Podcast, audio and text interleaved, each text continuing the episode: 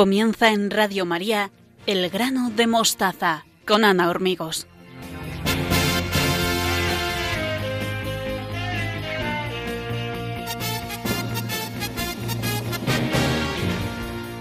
Sean todos bienvenidos. Les saludo con mucho cariño en mi nombre y en el de todos los que formamos el equipo del programa.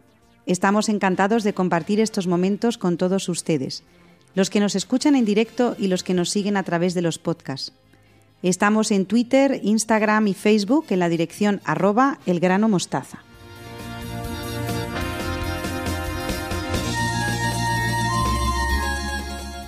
Hoy Beatriz Hormigos y Victoria Melchor nos recuerdan las palabras de nuestro querido Papa Benedicto XVI sobre la emergencia educativa que estamos viviendo. Belén Herrero nos descubre la etimología de la palabra candor. Y Cruces Balbona termina con la serie de programas dedicados a la defensa de la vida en su final natural. Hemos preparado estos temas con mucha ilusión, así que esperamos que se queden con nosotros en los próximos minutos en el programa número 94, sexto de la octava temporada.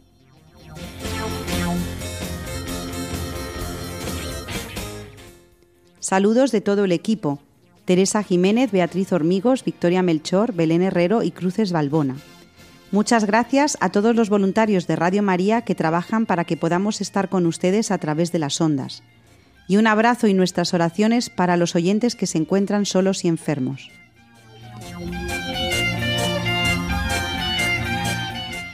Si quieren ponerse en contacto con nosotros, pueden hacerlo a través de la dirección de correo elgranodemostaza@radiomaria.es y estaremos a su disposición para lo que quieran contarnos.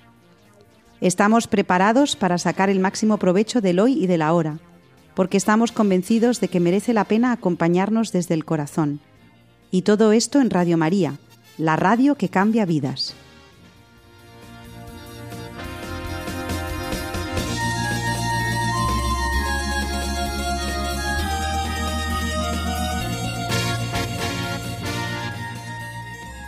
Abrimos el programa con mis queridas colaboradoras Beatriz Hormigos y Victoria Melchor, que siguen a nuestro lado una vez más. ¿Cómo estáis? Muy bien, Ana. Buenas noches. Buenas noches, Beatriz. Hola, buenas noches a todos nuestros oyentes. Durante las vacaciones de Navidad llegó hasta nosotros la triste noticia de la muerte del Papa Benedicto XVI. Quisiera hoy hacerle un homenaje trayendo para todos las palabras que pronunció sobre la importancia de abordar la emergencia educativa. Pues Beatriz, cuando hablas de emergencia te refieres a una situación de peligro o desastre que requiere una acción inmediata. ¿Y creéis que sucede esto con la educación? ¿Estamos realmente en una situación de peligro o desastre? Sin ser alarmistas, Ana, tenemos que abrir los ojos a lo que está pasando hoy en día en las familias y en los colegios. Fíjate lo que nos dice el Papa. Como nos enseña la experiencia diaria, educar en la fe hoy no es una empresa fácil. En verdad, hoy cualquier labor de educación parece cada vez más ardua y precaria. Por eso se habla de una gran emergencia educativa. Podemos añadir que se trata de una emergencia inevitable. En una sociedad y en una cultura que con demasiada frecuencia tienden al relativismo como su propio credo, falta la luz de la verdad. Más aún, se considera peligroso hablar de la verdad, se considera autoritario. Fijaos que el lema de Benedicto XVI era cooperadores de la verdad. Y aquí en el relativismo es lo que se anula, porque no existe una verdad. Todo es relativo porque todo depende de cómo yo eh, lo siento, lo veo, lo pienso y por tanto esto a lo que lleva también es a una falta muy grande de, de diálogo porque si tú tienes una verdad, yo tengo otra, va a llegar un punto en el que no, no haya un acuerdo. Por eso eh, se puede considerar como algo autoritario y también estamos asistiendo a esta dictadura del, del, relativismo. En una sociedad en la que se aboga siempre por la libertad, yo creo que cada vez tenemos menos libertad. Aparte de todo eso, mm, estamos sujetos a los poderes que nos dictan principalmente los, los medios de, comunicación y a través de ahí se manipula eh, muchísimo. Con lo cual, esta grave situación de emergencia educativa nos debería hacer despertar y unirnos para luchar contra ella. ¿Y en qué consiste ese relativismo del que nos habla el Papa? El relativismo niega el carácter absoluto del conocimiento, ya que todo depende del sujeto que conoce. Habría tantas verdades como sujetos pensantes. Como dicen muchos alumnos, si lo siento, así es que es verdad. Pues ahí el Papa explica que el escepticismo y el relativismo se basan en la exclusión de las dos fuentes que orientan el camino humano, la naturaleza y la revelación. Hoy, la naturaleza es considerada como algo puramente mecánico. Por otro lado, la revelación se considera como un momento del desarrollo histórico. Y si callan estas dos fuentes, la naturaleza y la revelación, también la tercera fuente, que es la historia, deja de hablar. Fijaos bien que esto es lo que está pasando ahora. La naturaleza, la revelación y la historia están siendo brutalmente atacadas y desprestigiadas. Por eso, explica el pontífice, es fundamental volver a encontrar un concepto verdadero de la naturaleza como creación de Dios que nos habla. Qué importante es hallar esta verdad de la naturaleza, de la revelación y de la historia, porque al fin y al cabo lo que es un, es un ataque contra Dios no existe la naturaleza, yo soy el propio dueño de mi cuerpo, yo me creo mi, mi, propio cuerpo y lo modifico como quiero, no necesito a Dios. La revelación no existe, todo es relativo, puede haber existido o no. Otra vez se aparta a Dios.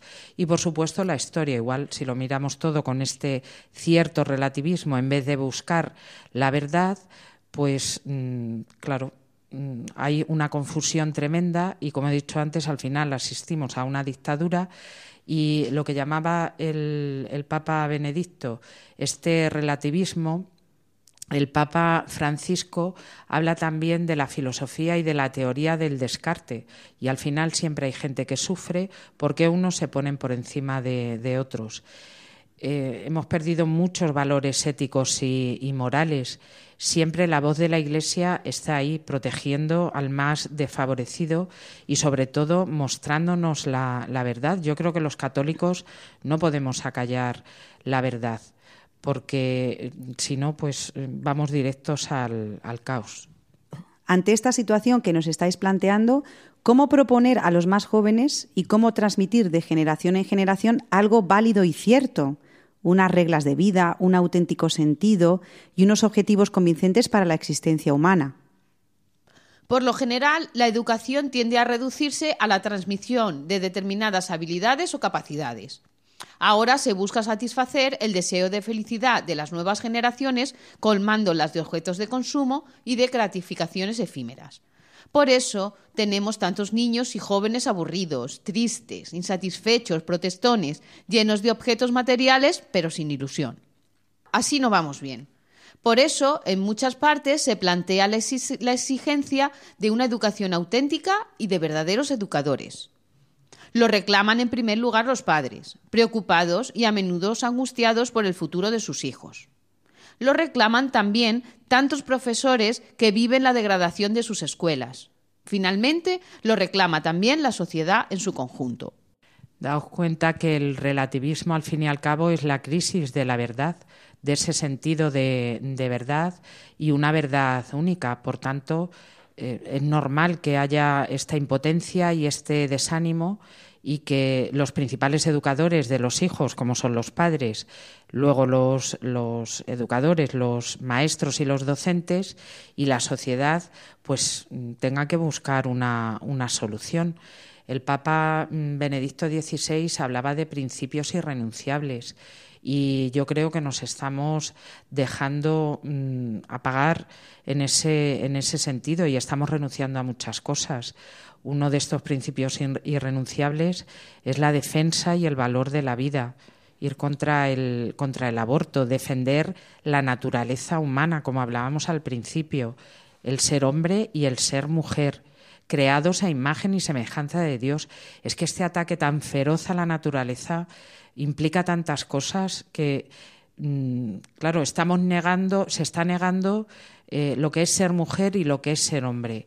Y como decía, se está negando a Dios, porque si hemos sido creados a imagen de y semejanza y semejanza de Dios, pues nuestro cuerpo eh, es templo del Espíritu Santo también. Deberíamos cuidarlo y, mimarlo.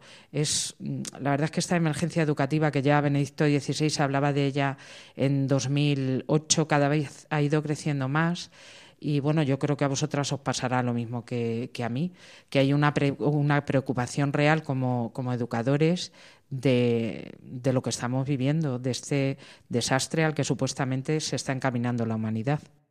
Bueno, pues vuelvo a repetir a todos nuestros oyentes lo que nos están contando Beatriz y Victoria. La situación es grave, es de emergencia. ¿Y qué propone la Iglesia ante esta situación? En ese contexto, el compromiso de la Iglesia de educar en la fe asume más que nunca la necesidad de que la sociedad salga de la crisis educativa que sufre. Ahora bien, todo esto no disminuye la dificultad de llevar a los jóvenes a encontrarse con Cristo y a entablar con Él una relación duradera y profunda. Sin embargo, precisamente este es el desafío decisivo para el futuro de la fe, de la Iglesia y del cristianismo. Pues yo vuelvo a repetir, creo que lo que la Iglesia propone es la defensa de estos eh, principios como es la defensa de la vida, una serie de valores morales, la libertad eh, religiosa, un buen desarrollo de la, de la economía y, también, sobre todo, proteger a la, a la, familia y dar esa libertad a los padres como, como educadores. No tenemos que perder la esperanza ni las, ni las fuerzas eh, para seguir luchando porque ante todo sabemos que, Cristo vence y Cristo es el único que nos, que nos va a salvar de esto. Por tanto, una de las cosas que hay que hacer en primer lugar es rezar, formarse y, unirse contra, contra, todas estas fuerzas del relativismo para así buscar la solución. Ante todo, yo creo que hay que emplear la esperanza y también lo que es la caridad hacia los demás. Bueno, pues esto se está poniendo interesante y casi casi estamos llegando al final de nuestra sección. Así que, ¿cómo nos ponemos manos a la obra, Beatriz? Con oración, cercanía y acompañamiento.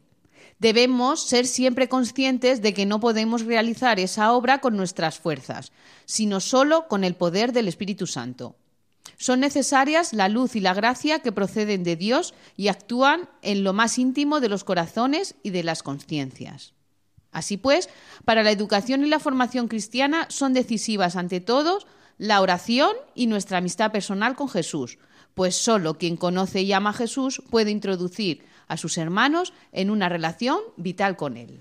Sí, como ya estás comentando y he dicho yo también antes, yo creo que lo primero es la oración, esta relación personal con, Jesús y, nada, transmitir a, a nuestros jóvenes esa, esa belleza por la vida, por la naturaleza, por la, por la revelación que hemos sido creados a imagen y semejanza de, de Dios y a conocer nuestras raíces fundamentadas en la historia. Bueno, pues creo que el Papa Benedicto da en el clavo cuando pone el acento en la vida de Cristo para poder solucionar esta emergencia educativa que estamos viviendo. Y además, cuando dice que no estamos solos y que no debemos vivirlo solos porque es una gran tentación, como nos decía antes Victoria, en, esta dictadura del relativismo que estamos viviendo, aislarse, pensar que estamos solos, que no tenemos ayuda de nadie, que como la situación está tan mal, lo único que podemos hacer es que se salve mi familia, que yo esté tranquilito y que lo demás, mientras a mí no me afecte, me da, me da un poco igual, ¿no? Yo creo, Victoria, que no podemos aislarnos, que tenemos que estar eh, unidos, que tenemos que estar cercanos, siempre atentos y siempre dispuestos al hermano que nos pide ayuda, porque cuántas veces hemos dicho, Victoria, en el grado de mostaza, que cuando la situación se pone complicada, que cuando yo no puedo, hay que pedir ayuda primero a Dios nuestro Señor y segundo a nuestros hermanos. Hay que pedir ayuda, ¿verdad, Victoria? Sí, eso, eso siempre, porque solo no podemos. Y además, Ana, porque eh, el hombre está hecho para la comunión. Con lo cual, ante la dificultad, lo primero pedir ayuda, solo así se sale. A mí me gustaría que hablarais un poquito, mm, Beatriz como madre de familia y Victoria como maestra, de la situación que vivís en el colegio de Talavera de la Reina, en el colegio Compañía de María, en el que no se os dejan solos, ni a los maestros, ni a los padres.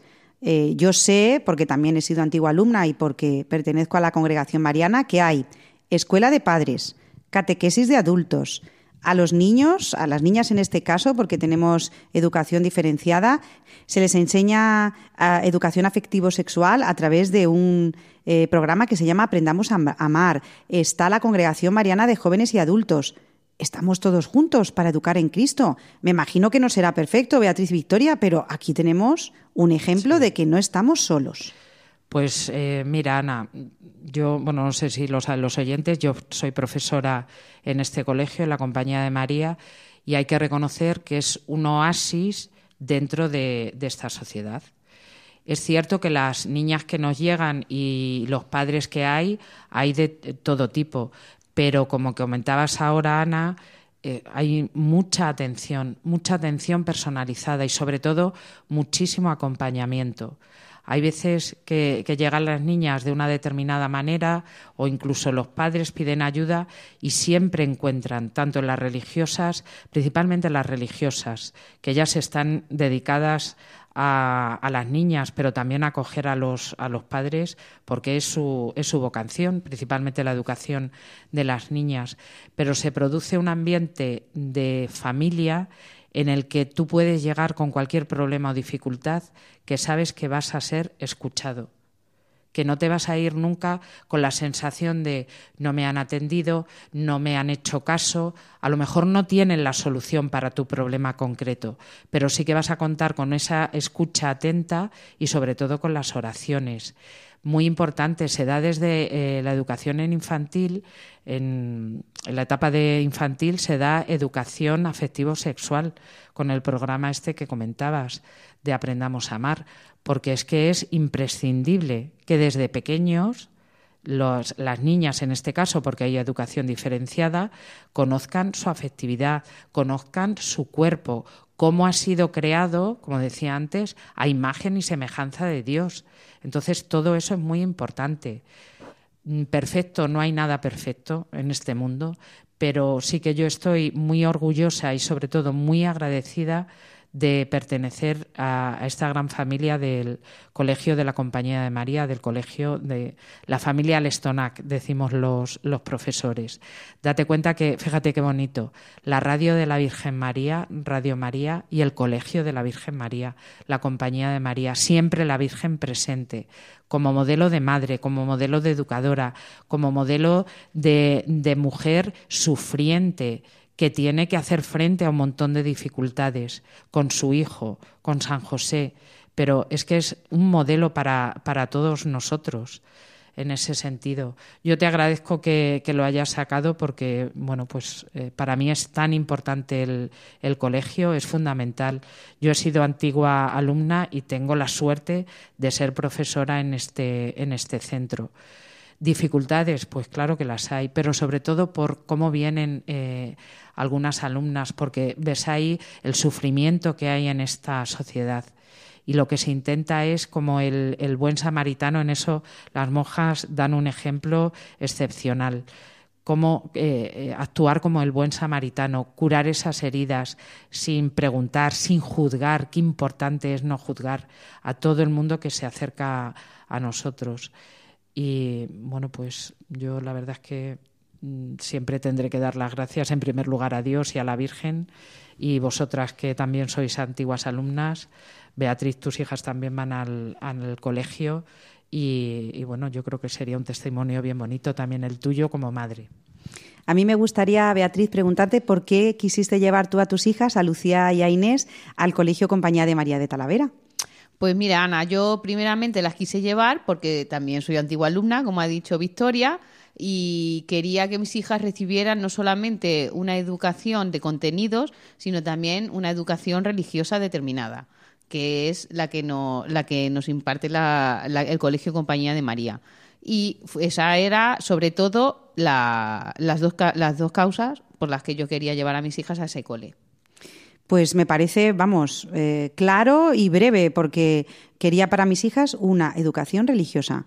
Principalmente mm, empieza en la familia, ahí es donde empieza y donde ¿no? se desarrolla y, crece la educación, pero el colegio, qué importante cuando es el apoyo, ¿eh? cuando no, claro, ¿no, Beatriz? Cuando no tira piedras contra el tejado, sino cuando te ayuda. Como nos ha dicho antes Victoria, eh, está claro que la educación empieza, y lo, lo decimos aquí nosotros todas las, todas, todas los meses, que la educación eh, empieza en la familia, eso está clarísimo. Pero sí que es cierto que en este colegio no te encuentras solo en ningún momento. Y si hay alguna dificultad, pues te escuchan y a la hora que sea, el día que sea, da igual que sea domingo, que sea verano o fiesta de guardar.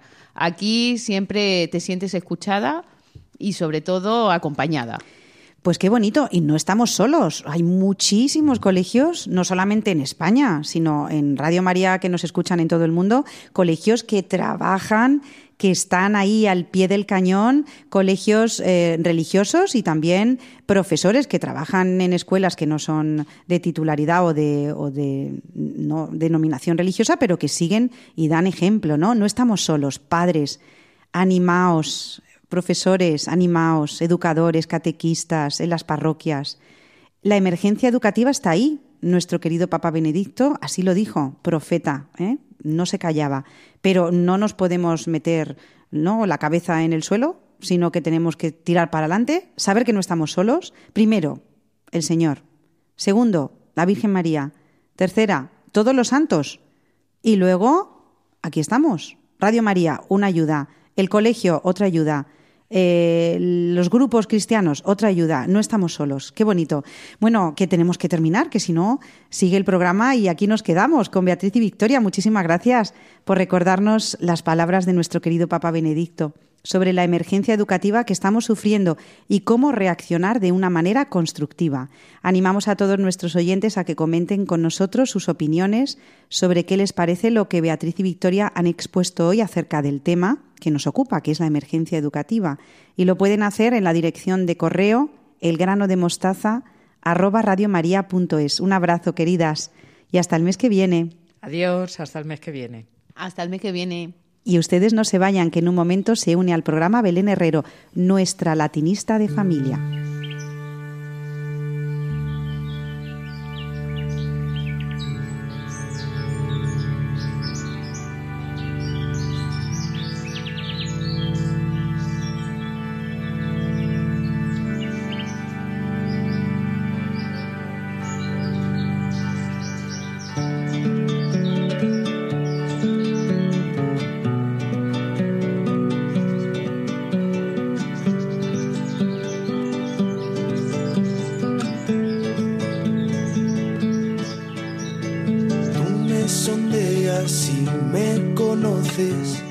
Cuando me siento me levanto. De lejos penetras mis pensamientos. Distingues mi camino y mi descanso.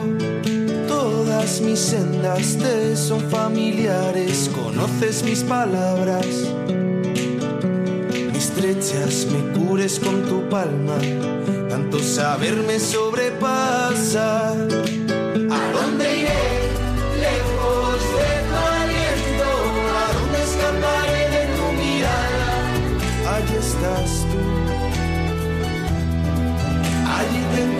Encuentro.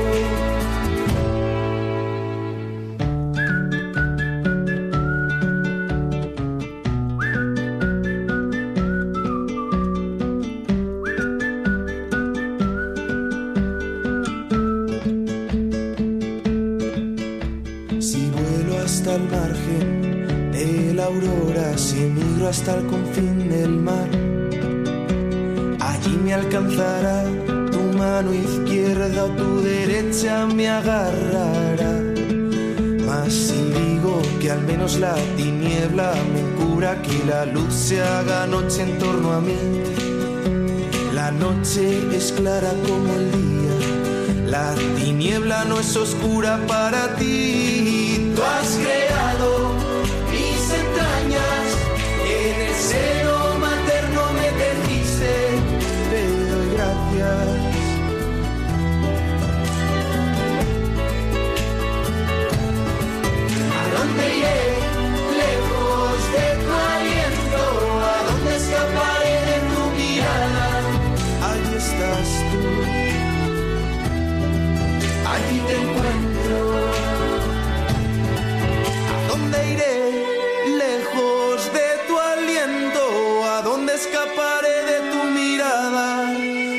estás tú. Allí te encuentro.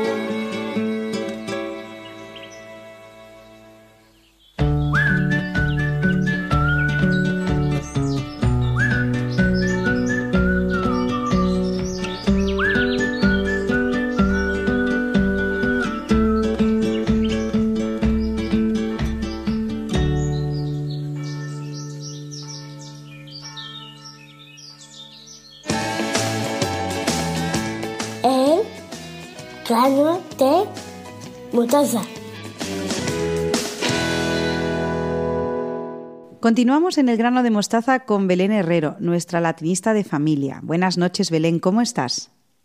Buenas noches, Ana. Muy bien, y con el deseo de que todos los que nos escuchan también estén bien. ¿Hacia dónde nos llevas esta noche? ¿Cuál es la palabra que descubrimos hoy?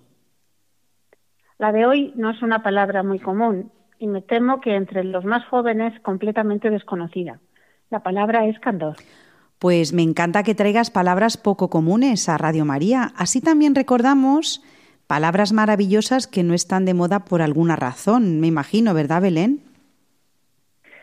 Pues sí, Ana, fíjate, que la RAE nos dice como significado de candor el de máxima blancura y también el de una cualidad humana, la de la ingenuidad y falta de maldad. Es decir, que la falta de maldad está relacionada con el color blanco. Es algo curioso. Sí, aunque pocas veces tenemos en nuestra lengua eh, voces alusivas al color blanco. Algún cultismo literario como el que nos muestra Lope de Vega en este cuarteto, que dice así. Como si fuera cándida escultura, el lustroso marfil de Monarrota, a París pide Venus en pelota la debida manzana a su hermosura. En cambio, en estos versos de Rubén Darío, que dedica a Campo Amor, vemos el significado más habitual. ¿Lo recitamos? Te ayudo con mucho gusto, Belén. Dice así, este del cabello cano, como la piel del armiño, juntó su candor de niño con su experiencia de anciano. Cuando se tiene en la mano un libro de tal varón, abeja es cada expresión que volando del papel deja en los labios la miel y pica en el corazón. Desde luego Belén es una cualidad que va muy ligada a la infancia y que lamentablemente la vida y nuestro carácter nos va despojando de ella. Por eso a nosotros los cristianos el candor de la Virgen nos atrae hacia Dios ayudándonos a superar la tentación de una vida mediocre, hecha de componendas con el mal, para orientarnos con determinación hacia el auténtico bien, que es fuente de alegría. Es maravilloso esto, ¿verdad, Belén? El candor de la Virgen, que también está relacionado, como decías antes, con la blancura, con el color blanco. Así que, Belén, ¿cuál es el origen etimológico de la palabra candor? Tiene en latín la misma forma que ha perdurado en castellano, el sustantivo candor, candoris, con el doble significado al que ya hemos aludido al principio y como vemos en el poeta Ovidio, que habla del candor ánime, la sinceridad del alma, y en Virgilio, Candor Nivalis, la deslumbrante blancura de la nieve. Y en nuestra lengua tenemos dos tendencias léxicas de esta palabra. La primera es la alusiva al significado simbólico que el color blanco tiene, de donde tenemos cándido, sin maldad, candidez, que es la sencillez y la ingenuidad. En Roma, durante la República, los que pretendían obtener cargos públicos se presentaban en las asambleas vestidos con una toga cándida o blanca, brillante, para indicar la pureza de sus intenciones. Y de aquí tenemos, sin el vestido blanco, claro, palabras como candidato, ¿no? Que es la persona que opta a un cargo y candidatura, que es la lista de candidatos a algo. Yo creo que nuestros oyentes, muchos de ellos no habrán caído en la cuenta de que esto tiene que ver con el candor. Me gusta mucho que lo traigas, Belén. Sí, sí, muy interesante. Así que si te parece, vamos ahora a nuestro pequeño concurso al que animamos a todos nuestros oyentes para que jueguen con nosotros también. ¿Cuántas palabras conocen ustedes derivadas de candor? Mira, en latín se daba el nombre de candela a las velas o cirios en alusión al brillo que producía, y de ahí tenemos todos estos nombres. El candelero, de dos o más brazos, Este es un candelabro. Que adquiere un color rojo o blanco por haber sido sometido a altas temperaturas. Es incandescente o candente. Nombre que se da a cualquier luz o fosforescencia pequeña que se ve de noche en el campo. Candelilla. Pieza de cera para alumbrar. Candela. Los cristianos cada 2 de febrero celebramos a la Virgen de la Candelaria por la luz santa que guía hacia el buen camino y la redención y aviva la fe en Dios. Luego tenemos el utensilio para mantener la vela, Pues este es el candelero. la multitud de luces o luminarias que arden a un tiempo en alguna ciudad o sitio. Candelada. Velería, Esta es una candelería. Qué bonita esta palabra, fíjate. Golpe dado con un candelero. Ay, este es peor, candelerazo. Dicho de una variedad de trigo que produce la harina blanquecina. sí, este es un tipo de pan, el pan candeal, Herramienta que se emplea para alumbrar. el candil. Es un término coloquial para hablar de alguien tan inocente que cae en la torpeza para comprender las cosas. un candelejón, De la voz formada por la onomatopeya de golpe y la palabra candil, tenemos, aunque voz en desuso entre nosotros, al delincuente que apaga el candil cada vez que entraba a robar. Hoy se usa con el significado de muy inquieto y enredador. Ay, qué bonita esta también, Belén. Este es un zascandil. Esta sí que la he escuchado yo y la he utilizado, ¿eh? Sí, sí, se usa. se Es usa. muy bonita, sí. Deslumbrar con una luz muy fuerte o causar gran, Ah, gran admiración. Ahí está también el, el encandilar. La raíz latina de esta palabra en posición intermedia hizo que la A se transformara en una E. Y de esta manera tenemos el fuego grande que destruye lo que no debería quemarse Oh, aquí tenemos el incendio. Y el que incendia con premeditación por afán de lucro o maldad. Es un incendiario. Preparación de resinas aromáticas a las que se añaden aceites vegetales de forma que desprende un humo fragante con fines religiosos o terapéuticos. Incienso. Y el recipiente utilizado para el saumerio de materias aromáticas como el incienso. Es el incensario. Hacer que prenda una cosa. Encender. En el ámbito empresarial y tecnológico se llama así al lenguaje basado en expresar las cosas de forma clara, sin intentar dar rodeos y sin tener en cuenta si al oyente le puede sonar mal lo que se esté diciendo. Es curiosa esta. Candor radical. Bueno, Ana, pues después de este recorrido con la pureza de esta con la pureza de esta área del maestro Händel y las palabras del escritor Fyodor Dostoyevsky, nos despedimos hasta el próximo programa. Mucha salud y paz para todos. Dice así: En la mayor parte de los casos, la gente, hasta la malvada, es mucho más ingenua y cándida de lo que solemos pensar.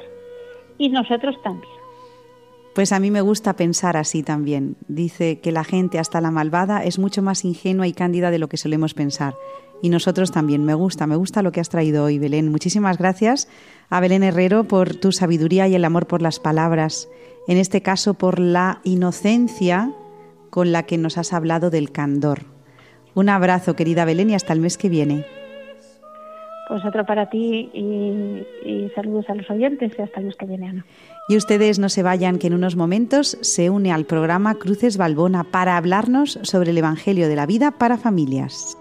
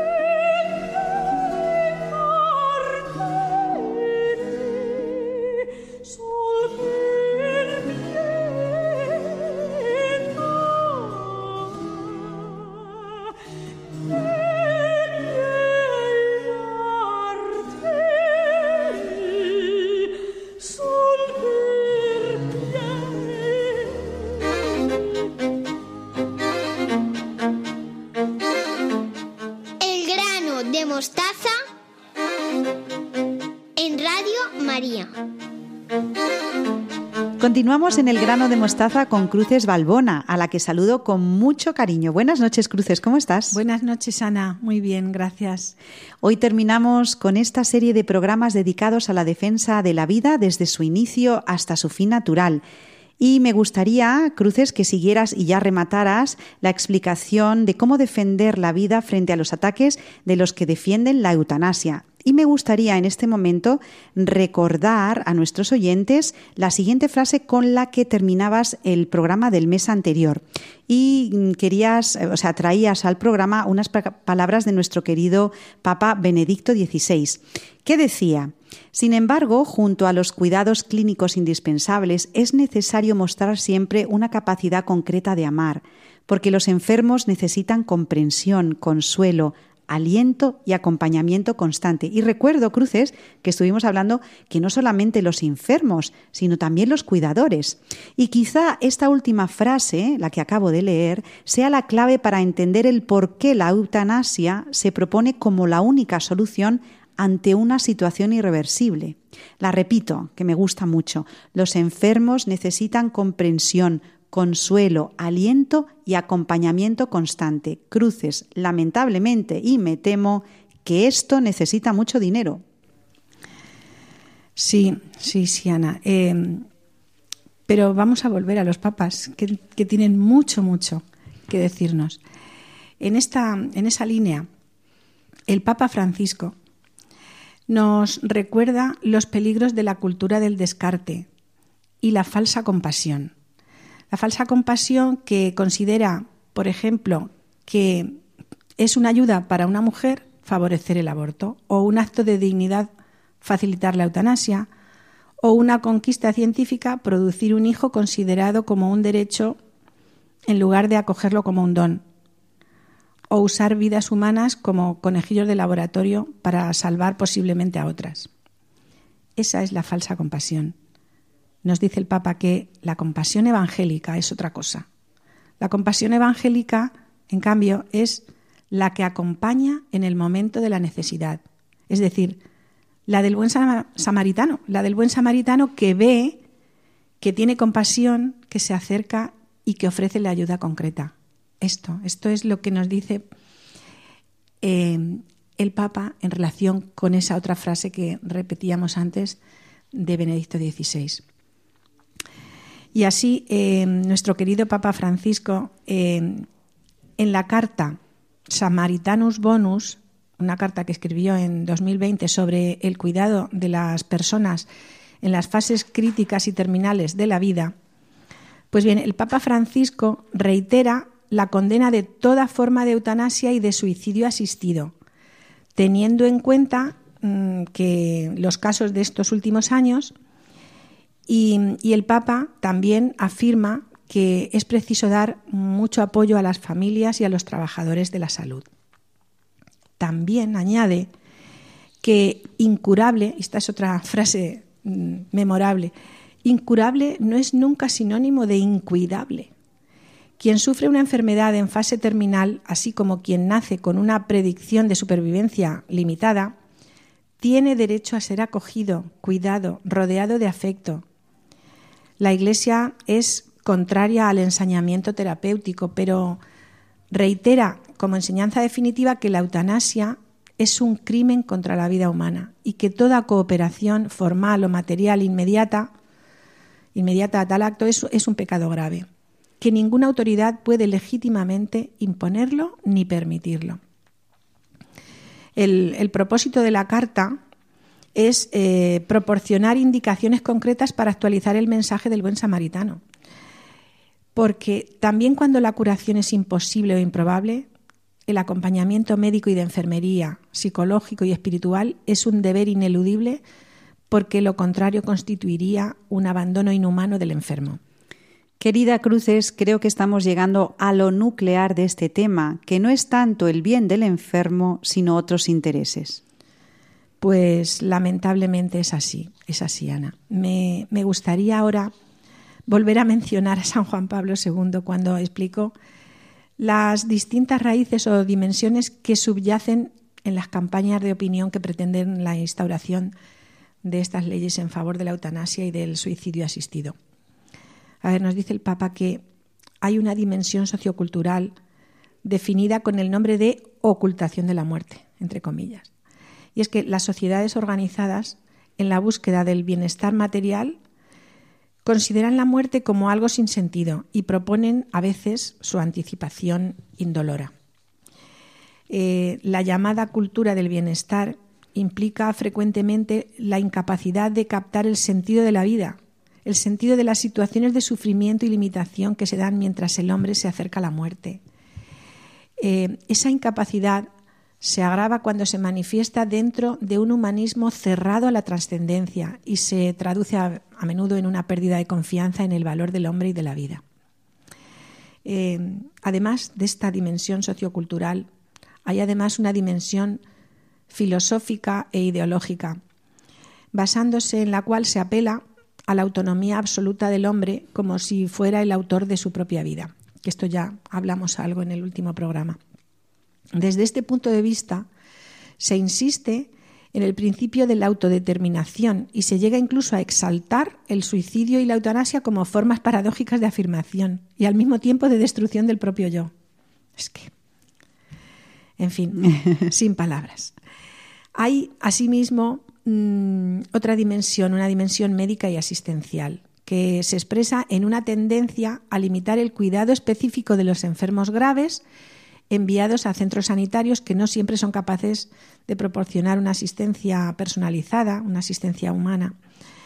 Como consecuencia, pues la persona internada muchas veces no tiene ningún contacto con su familia y se halla expuesta a una especie de invasión tecnológica que humilla su dignidad. Y por último existe el impulso oculto de la, de la llamada ética utilitarista, por la cual muchas sociedades avanzadas se regulan según los criterios de productividad y eficiencia. Desde esta perspectiva, el enfermo grave y el moribundo necesitado de enfermo necesitado de cuidados prolongados y específicos son considerados a la luz de la relación costo-beneficio y son considerados como cargas y sujetos pasivos. Eh, en consecuencia, esta mentalidad lleva a disminuir el apoyo a la fase declinante de la vida. Por otro lado, si analizamos los motivos de petición de eutanasia por parte de los enfermos, podrían agruparse en cinco en las causas o los motivos de petición. Estaría el dolor, el sentimiento de inutilidad, la depresión, los motivos familiares, pero también la falta de trascendencia. Eh, ahora bien, una correcta detección de ellos mm, puede permitir al médico tratarlos haciendo innecesaria la aplicación de la técnica eutanásica. Esto es súper importante también. Así que cruces el dolor, el sentimiento de inutilidad, la depresión, los motivos familiares y la falta de trascendencia son los motivos que consideras eh, para pedir la eutanasia. Y vuelvo a preguntarte lo que te pregunté cuando estábamos trabajando el, aborto. ¿Cómo podemos nosotros a nuestro nivel, familias, jóvenes, estudiantes, eh, maestros, educadores, cómo podemos ayudar a construir la civilización de la vida?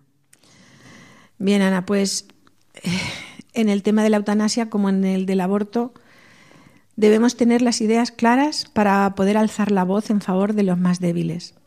Aquí voy a dejar algunas ideas a nuestras oyentes. Primera idea, a ver, quien entra en la fase terminal de la vida, es decir, en esa etapa en la que se vuelve ya irreversible un proceso de enfermedad, un proceso patológico, o bien por el envejecimiento, pues quien entra en esa fase debe ser informado de las condiciones reales en las que se encuentra es un error, es un error eh, que el enfermo esté ignorante a todo esto. De manera que el enfermo pueda llevar a cabo su último deber con dignidad, aguardar y prepararse con plena conciencia para la muerte. Es algo natural. Toda persona debe tener la posibilidad de recibir su muerte y no padecerla, casi como una imposición. La gente tiene que estar preparada para recibir la muerte. Es, es algo que sabemos que va a llegar y qué bien prepararse para ello. Segunda idea.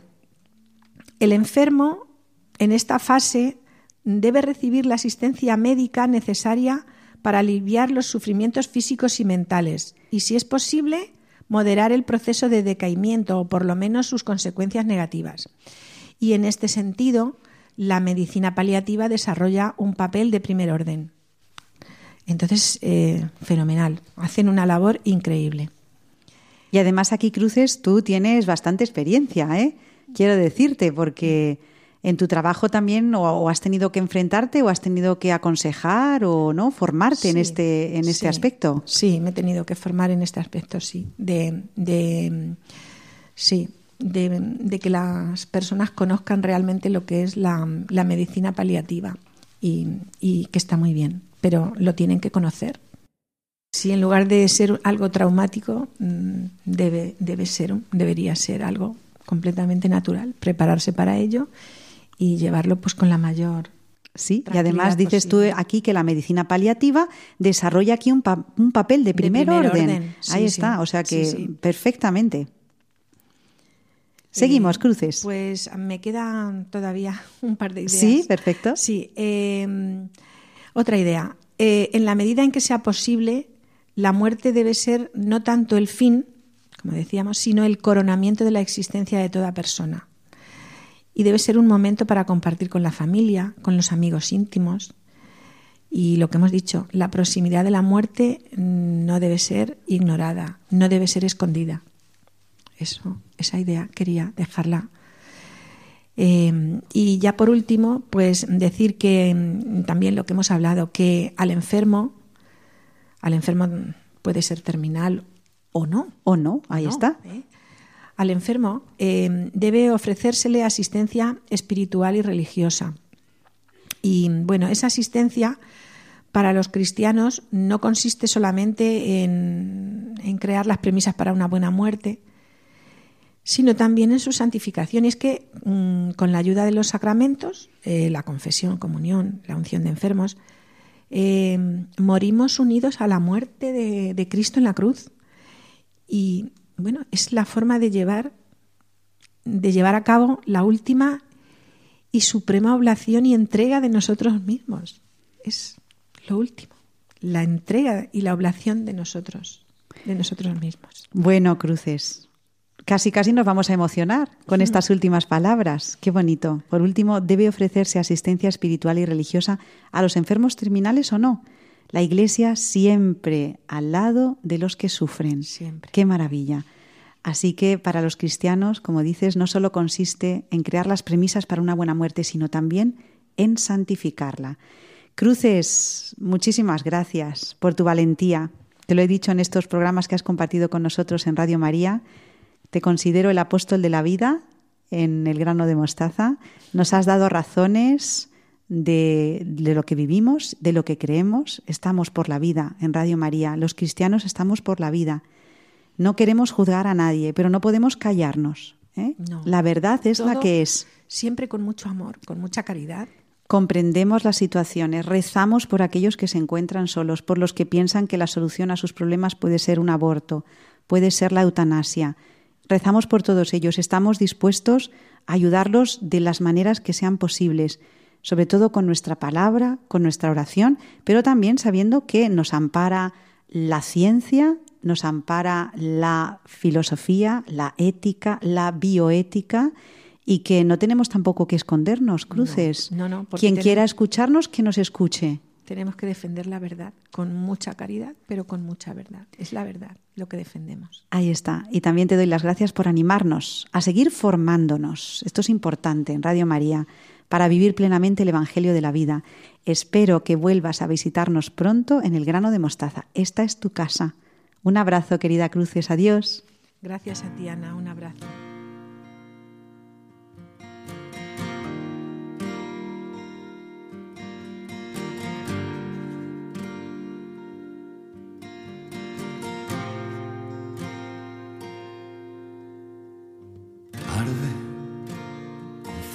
En este frío, con todo el alma en vilo, buscando una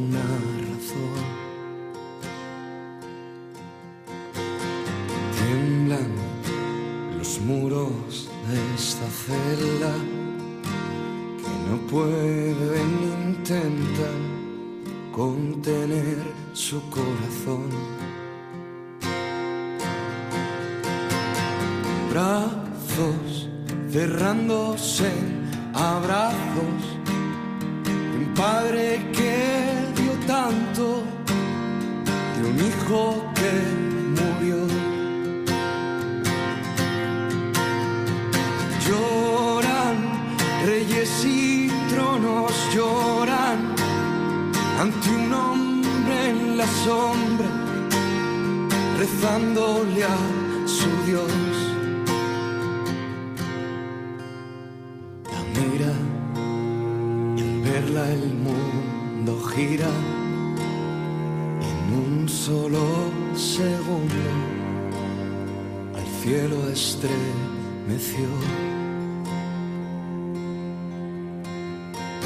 Esa donde ella pisa el besa, secándose las lágrimas al pedirle perdón.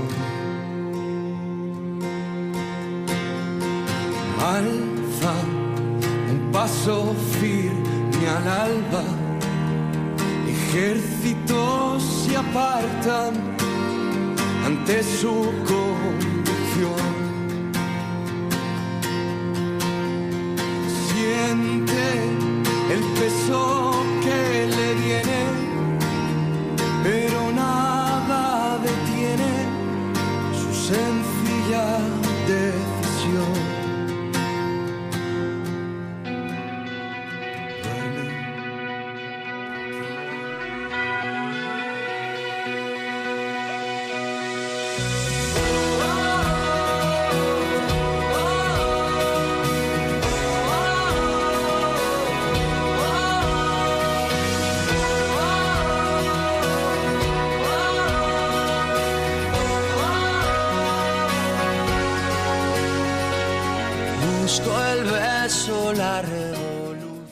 Juntos hemos sembrado nuestro pequeño grano de mostaza y ya van 94 en Radio María.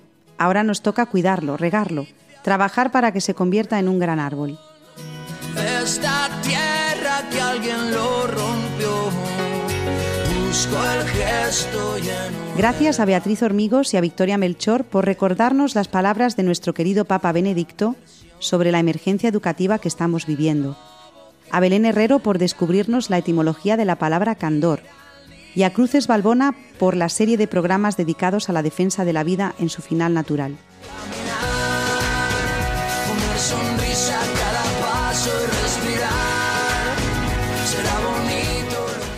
Nosotros nos vamos hasta el próximo 15 de marzo de 2023, pero ustedes pueden quedarse en Radio María, la radio que acompaña el corazón.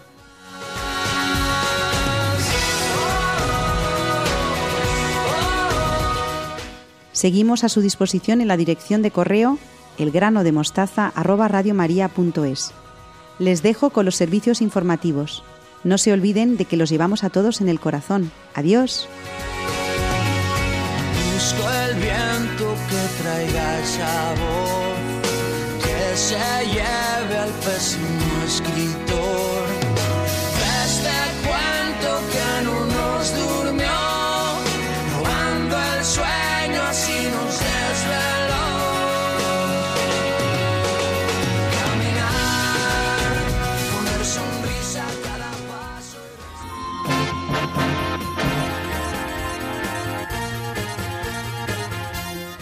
Han escuchado El grano de mostaza, un programa dirigido por Ana Hormigos.